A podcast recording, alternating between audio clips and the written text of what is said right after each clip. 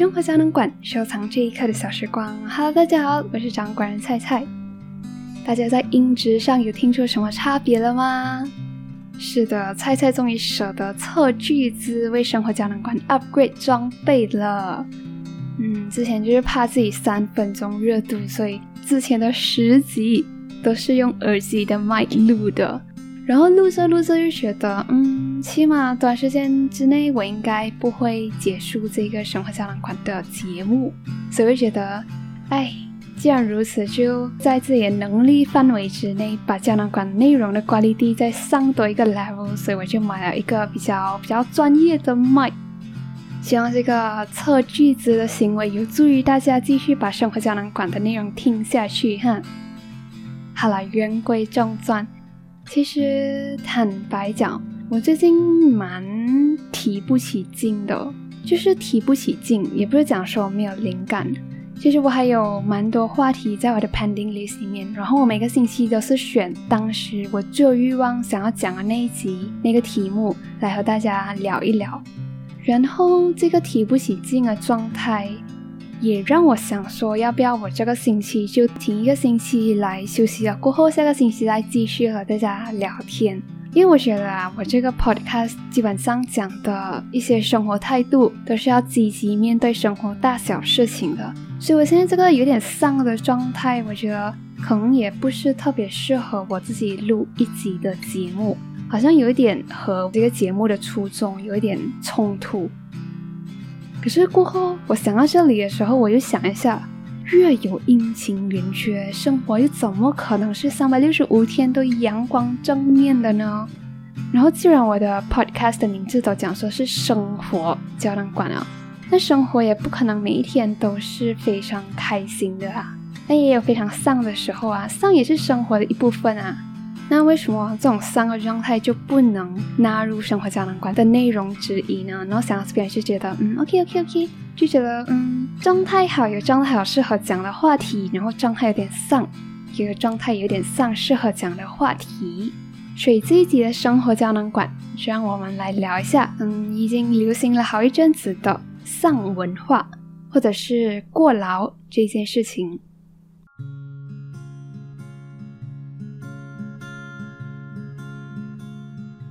其实之前那一阵子，我刚完成了自己一个非常感兴趣的线上课程，它叫 Psychological First Aid，那华语的话就是心理急救。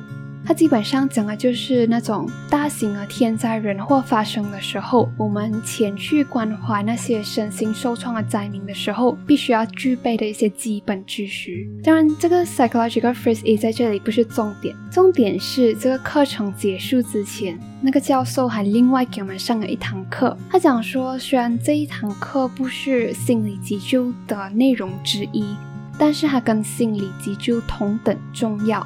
然后他教的最后一堂课就是关于 self care，照顾好自己。如果你对照顾好自己也挺感兴趣的话，其实生活胶囊馆也有做过关于照顾自己的内容，分别是第四集的像照顾他人一样好好照顾自己，和第六集的提起拒绝的勇气。如果大家有兴趣的话，也可以去听一听哈。其实，在生活里面，我们常常可以在 social media 看到，或者是听到身边的朋友讲这样的丧语录，比如“咸鱼翻身还是咸鱼”，坚持不一定成功，但是放弃肯定很舒服。有时不努力一下，你都不知道什么叫绝望。尽全力做到最好，可能还不如别人的随便搞搞。当然，还有更多的丧语录，欢迎大家随意填充哈。在现在这个时代，我觉得我们做任何事情都在讲究速度和效率。我们的工作量又大又重，所以就延伸出来一个全球爆炸性增长的一个现象，它叫 burn out。华语的话，我们叫倦怠，疲倦的倦，怠慢的怠。不过如果你要接地气一点讲的话，其实就是过劳。这就是一种我们长时间在强度大的生活状态下导致的一种慢性压力，它让我们对某件事情，可能是你工作上的事情，也可能是你课业上的事情，感觉要非常的厌倦，就感觉好像什么都没有做，就身心疲惫，非常精疲力尽的一种状态。然后过劳呢，我们普遍都是用在工作上的，然后我个人觉得丧文化的这个丧，基本上就是一种概括范围比较广的过劳。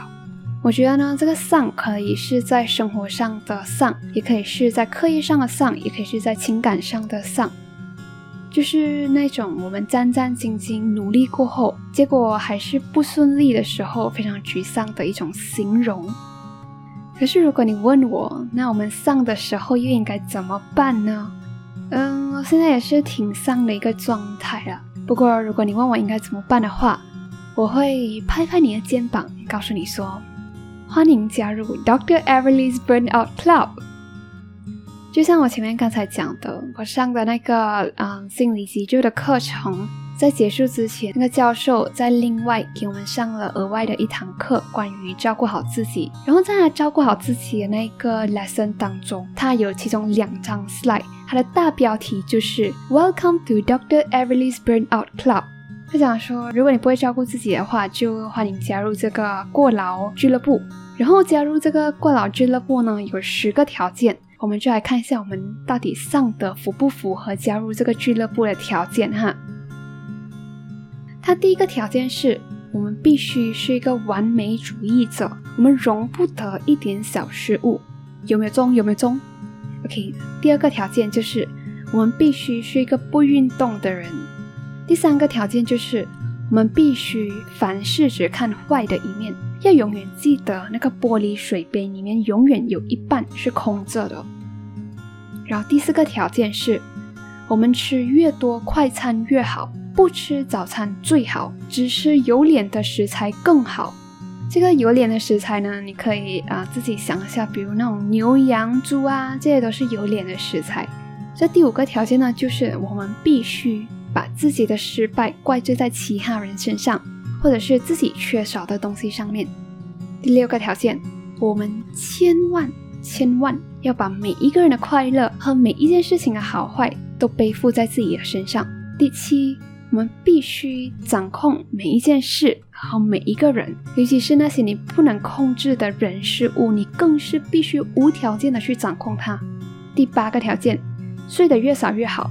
第九个条件，内疚越多越好。第十个条件，在睡和吃方面，你千万千万不可以有规律。要睡就要睡到你饿，要吃就要吃到你累为止。这样大家，我们都有符合条件了吗？其实这个这十个条件，我看到的时候我就觉得很搞笑哎，你就很讽刺我们呐，就嗯。是啦，我就是有符合几个条件这样。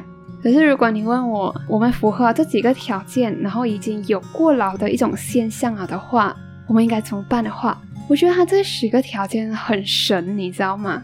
他神就神在，他除了给你来对一下，看你有没有过劳的一种状态之外，他还可以跟你讲，你如果你已经有过劳一种状态的话，你应该怎样做？因为只要你反着。把这十个条件再念一遍的话，它就是在给你十个方法来应对我们自己过劳、自己丧的时候的一种状态的方法。要么反着再读一遍啊！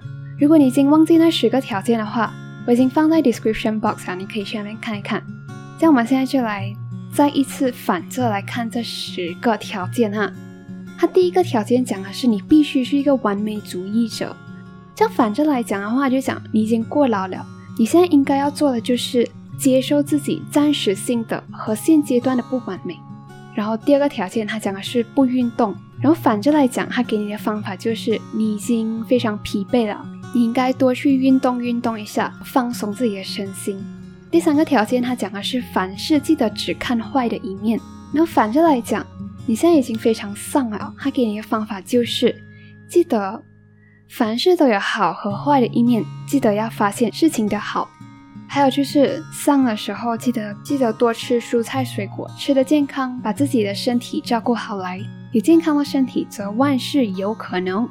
还有就是要了解到，每个人的快乐和事情的好坏，不一定全部都是你的责任。我们要放手那些不可控的事情，有时间就多睡觉，要睡得饱。然后除了这个十个条件，反过来讲是十个方法之外，那个教授也有在过后再另外给我们几个方法来应对我们过劳或者是生活里面非常丧的一种状态。他给的其中一个方法就是要我们学会放松。我相信每个人放松的方法都不一样。像我来讲的话，我放松的方法就是戴着耳机，把音量调到比较大，就是用音乐，就让我整个人放松下来。可能对其他人来讲，他的放松可能是运动，也可能是静坐，也可能是发呆。所以无论是什么方法，能让你放松就好。然后那个教授还给的另外一个方法来应对丧的这个状态，就是。他建议我们趁机好好和身边的家人和朋友聊一聊天，联络联络感情。因为在我们生活当中遇到挫折的时候，人际关系给我们的那种心理上的支持是非常有效的。它可以让我们感觉到我们备受支持，然后就更有力量来面对现在的窘境。然后他给的最后一个方法还包括了要有信念。因为研究都表明，讲说那些能从重大的挫折当中挺过来的人，都是有信念的人。这信念呢，不一定是要和宗教有关系的，它可以是你对自己的一种坚信不疑的信任。比如那些对自己非常有信念的人，可能在遇到重大挫折的时候，他通常在跟自己讲的就是。虽然现在我是在一个低谷的状态，或者是在一个低潮的状态，可是我相信我一定能挺过来，或者是我相信我一定能成功，我相信我一定能找到解决的方法。这些都是对自己的信念，然而有这种信念是对自己从那种不如意的生活当中挺过来非常有效、非常好的一个方法。我个人觉得，其实流行了好一阵子的丧文化，它并不是讲说我们现代人就对世界完全的绝望了，或者是我们就要放弃生活了，不是的。它只是不会休息的，我们活得太累了。然后这种丧也只是我们努力了过后，但是生活的结果依然是不理想的时候的自嘲。因为如果可以成功的话，谁会想要失败呢？既然我们都跌倒了，不如就躺下来休息一下吧。我觉得生活不应该是一味的尽全力、不计后果的拼命，而是应该张弛有度、劳逸结合，当一个长期主义者。同样在心理急救那个课程里面，那个教授有一句话是这样子讲的，他讲说，Could you have done more? Of course, we all can do more, but we should not burden ourselves with that form of guilt. 我们永远永远可以做得更多更好，但是没有必要因为这种愧疚感而让自己超重负荷，耗尽自己。其实这一集上上的内容可以讲说是我自己做给我自己听的，不过可能当中的你也正在需要这个内容呢。如果最近的生活也让你感觉到挺丧的话，我希望你在这个飞速运转的时代，学会在累之前休息，学会接受现实，而不是变得越来越现实。谢谢你又花时间认真听完挺丧的一起生活胶囊啦。如果你也喜欢这个丧丧的内容，欢迎在 Apple Podcast 上给生活胶囊馆打星写 review，让更多可能需要生活胶囊馆的人发现它。或者你有任何反馈和感想，也欢迎私信生活胶囊馆的 Instagram Moment Capsule Gallery，都会被看到的哦。生活胶囊馆收藏这一刻的小时光，好好休息，好好生活，我们下个星期再见喽，拜拜。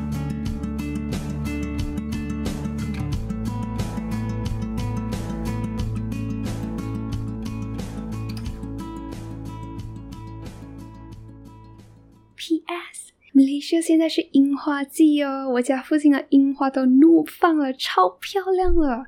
如果你下次出门，记得多留意路边的树哦。就这样喽，拜。